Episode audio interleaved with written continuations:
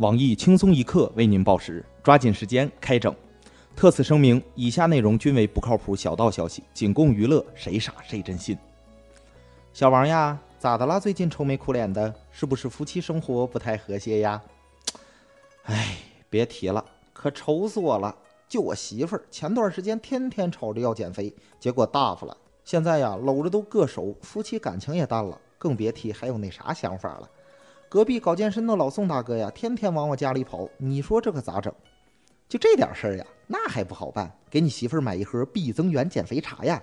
必增源减肥茶经过九九八十一层现代生物技术过滤，采用高科技定点增肉技术，想胖胸胖胸，想长屁股长屁股。喝了咱的必增源，包您多一分则腻，少一分则柴，浓妆淡抹都好看。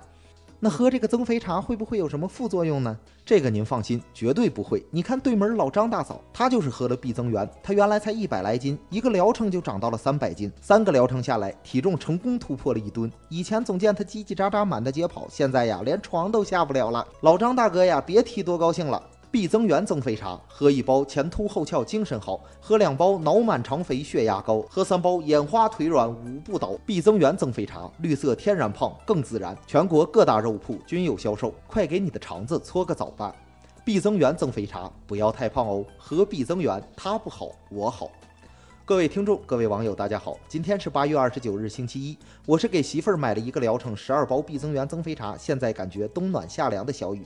欢迎收听新闻整整整。今天要整的主要内容有：说有一对小情侣感情谈得越来越好，就同居了。不料同居后，二人经常为琐事而吵架。一个月后，双方筋疲力尽，只能以分手告终。男友搬出了由自己出钱租下的房子。男友搬走后，女方为节省开支，又找了个室友。前男友一看不乐意了。凭啥我租的房子你收房租？于是将前女友和房东告上法庭，索要七千二百元房租。对此，我台采访到了财产分割方面的专家郎淡平教授。郎教授表示，小伙子是在维护自己的合法权益，亲女友本来就该明算账。世上只有妈妈好，爸爸其实也差不了。成都有这样一位暖心爸爸，害怕儿子因心脏病手术的疤痕自卑，便主动来到纹身店，要求店主把儿子的疤痕复制到自己身上，用和儿子拥有同一道疤痕的方式来支持儿子。这条消息，我台美女主播曲艺觉得实在找不到吐槽点，正能量满满。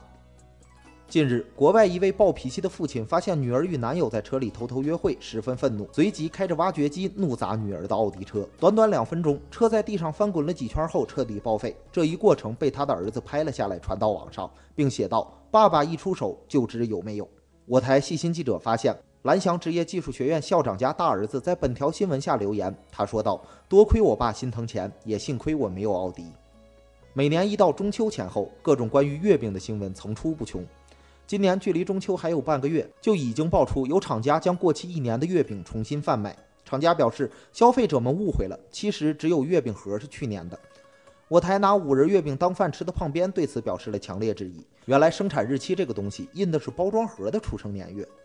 二十五日，女星汤唯在香港顺产一女，六斤八两，母女平安。汤唯报告喜讯后，火华社社长刘烨第一时间送去了慰问，并关切地问道：“孩子是男是女？”据悉，此前刘烨已与吴彦祖、张震、赵薇、黄渤等多位圈中好友定下娃娃亲。此次汤唯刚刚产女，就有网友嘱咐女神提防刘烨。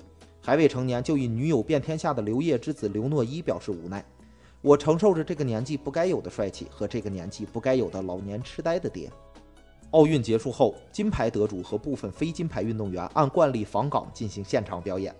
本届访港之行，乒乓球教练刘国梁表演了与林丹打羽毛球，游泳运动员孙杨在郎平指导下表演了打排球，而乒乓球运动员张继科则以一段出色的撩妹表演技惊四座，获得观众掌声。我台千里迢迢采访到了一位现场的女观众，女观众表示，以后出门一定要穿得干净平整，带着淡淡洗衣剂清香的衣服，认真洗头，不打结，不油腻，不异味。手部护理一定要上心，尽量摸起来滑嫩 Q 弹。毕竟你不知道下一秒张继科会不会踩着蓝色运动鞋出现在你背后，左手圈着你的腰，右手握着你的手，开始打乒乓球。下面请听详细新闻。连续剧终于更新了，年度狗血大戏《宝宝离婚案》终于有了新进展。宋哲方面回应此前关于财产转移、开房百次被捉奸的说法，表示这都是不真实的谣言，自己既没有与马蓉开房百次，也没有被捉奸在床。我台吃瓜小编们对宋哲这一回应纷纷提出了自己的看法。长着一张只能他给别人戴绿帽子，没有别人给他戴绿帽子的脸的喵叔表示，没有开房一百次，可能是开房九十九次。虽然只差了一次，但却是量变与质变的区别。我台很想被戴绿帽子，却无奈找不到女友的单身屌丝鲁大炮表示，没有马蓉开房百次，可能这一百次当中还有张蓉、李蓉、孙蓉、王蓉开了房。毕竟林子那么大，总不能在一棵歪脖树上吊死。我台总想给别人戴绿帽子，却被女方以九厘米为由残忍拒绝的胖边表示，没有开房，难道百次都是在宝宝家里拿人家的钱睡人家的老婆，还用人家的床，实在是欺人太甚。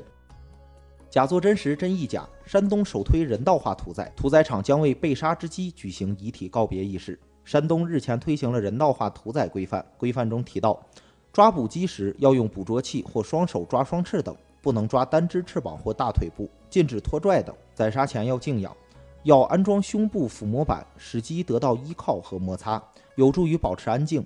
宰杀时必须先通过气体等方式将其致昏，使其失去知觉。我台榴莲社进一步学习文件得知，为了表示对生命的尊重，该省的屠宰场还计划在杀鸡时播放大悲咒为其超度，死后要为其举行遗体告别仪式。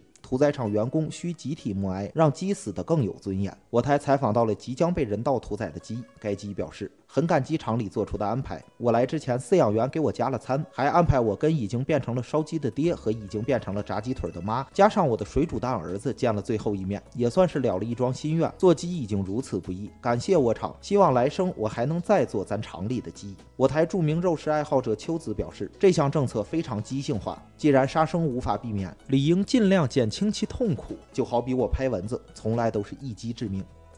今天的新闻整整整就先整到这里。轻松一刻，主编曲艺写本期小编二狗将在跟帖评论中跟大家继续深入浅出的交流。明天同一时间我们再整。前两天有一女的跟我说：“说小雨，你知道你在我心里是啥样吗？”